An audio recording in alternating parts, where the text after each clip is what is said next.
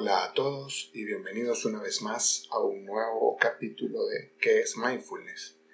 Nuestra serie de podcast dedicado a trabajar, a analizar esta técnica de meditación occidental que cobra cada vez más importancia en nuestra sociedad actual, sobre todo por el tema del estrés y de la ansiedad y de aprender a manejarlo. Hoy justamente nuestro tema será mindfulness y estrés. Y bien, ¿qué es el estrés? El estrés es una respuesta física, es una expresión física de un mecanismo de supervivencia que se da a llamar el mecanismo de fight or flight, que lo podemos traducir en español como el mecanismo de lucha o huida. Cuando una situación amenazante desencadena una respuesta de estrés, esta respuesta, que es automática en el organismo, nos prepara para afrontar o escapar un peligro inminente o un peligro posible. Esta respuesta la podemos ver inmediatamente cuando, por ejemplo, vamos caminando por la calle y escuchamos la bocina de un automóvil. Inmediatamente nos ponen alerta e incluso nos hace saltar. Esa es una respuesta inmediata que nos prepara ante una, una posible situación de estrés. Evidentemente, ese estrés que estoy definiendo nos ayuda ante un peligro inminente. Pero también esta respuesta automática del estrés en nuestro organismo se dispara ante situaciones tensas donde una respuesta física no es una alternativa prudente para lo que estamos viviendo. Por ejemplo, una situación de estrés ante un jefe que está siendo poco razonable o una situación de estrés ante un tráfico que está colapsado y que no nos permite llegar a una hora determinada al sitio donde vamos o quizás problemas financieros que nos hacen pensar y repensar una y otra vez nuestras deudas.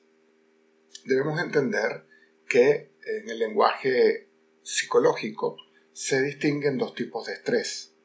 Un primer estrés es el estrés agudo, que es justamente el que les hablaba al comienzo, un estrés que nos prepara para el momento de lucha o huida y que generalmente se caracteriza porque es muy breve, una situación de inminente peligro que atendemos inmediatamente y que termina allí en ese mismo instante, y una situación de estrés crónico que es de muy larga duración y es una de las principales causas de los problemas de salud relacionados con el estrés y con la ansiedad. Tenemos que entender que el estrés produce cambios químicos en el cuerpo. Es una secreción permanente de sustancias químicas en diferentes órganos de nuestro cuerpo que si no los tenemos en cuenta terminan trayendo efectos negativos en nuestra salud, eh, no solamente física, sino en nuestra salud mental.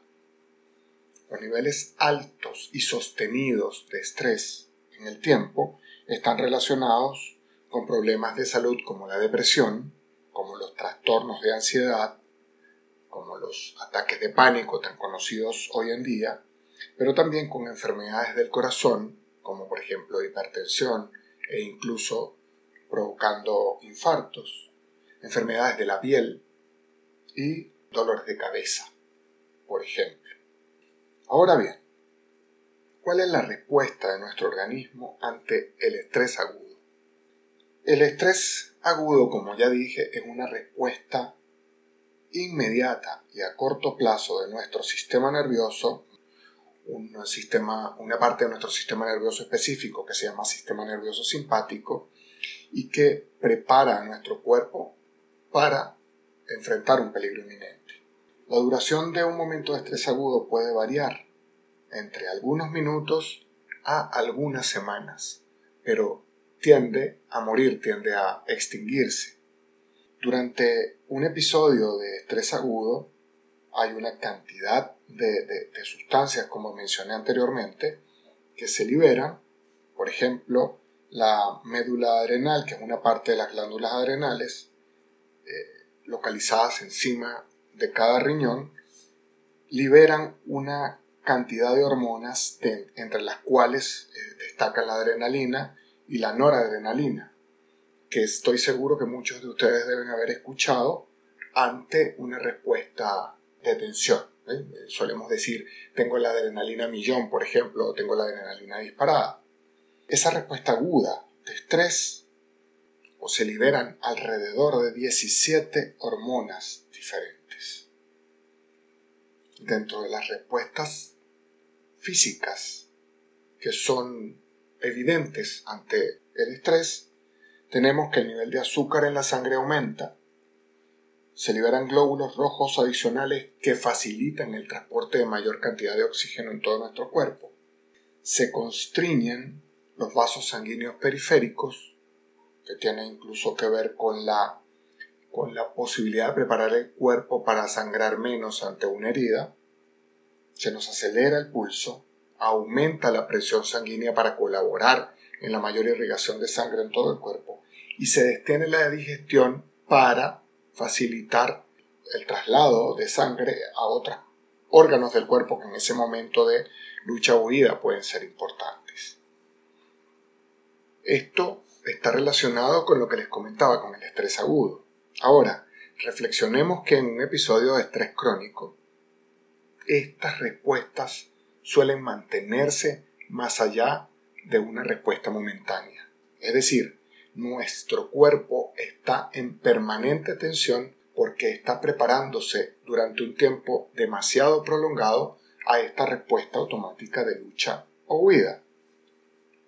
Esto evidentemente afecta a nuestra salud, nuestra salud física, como dije, pero también nuestra salud mental. Ese estrés continuo hace que se libere una hormona específica liberada por la glándula pituitaria que se conoce como la hormona del estrés y que termina eh, generando la producción de cortisol en el cuerpo. Esta es una de las sustancias asociadas, una de las hormonas asociadas a las respuestas de sueño y de vigilia. Los niveles de cortisol pueden variar durante el día, son mayores por la mañana y más bajos durante la noche para ayudar al estado de alerta o al estado de sueño. Pero cuando el estrés crónico estimula la producción de esta hormona que les estoy mencionando, evidentemente comienzan a aparecer trastornos del sueño. Como dije también, se, promueve la, producción de otras sustancias, ejemplo la glucosa, con la finalidad de poder disponer de mayor cantidad de azúcar en la sangre para responder a situaciones estresantes inminentes. Eso reduce la masa muscular e incrementa los niveles de azúcar en la sangre. Por lo tanto, termina incrementándose los depósitos de grasa abdominal y aumenta además el, deseo de comer porque estos niveles altos de estrés preparan al organismo para necesitar mayor cantidad de, nutrientes ante esta aparente necesidad de una huida o de una lucha inminente. Lo que les estoy queriendo decir es que nuestro organismo se altera dramáticamente ante la necesidad de una respuesta asociada a estas altas cantidades de estrés.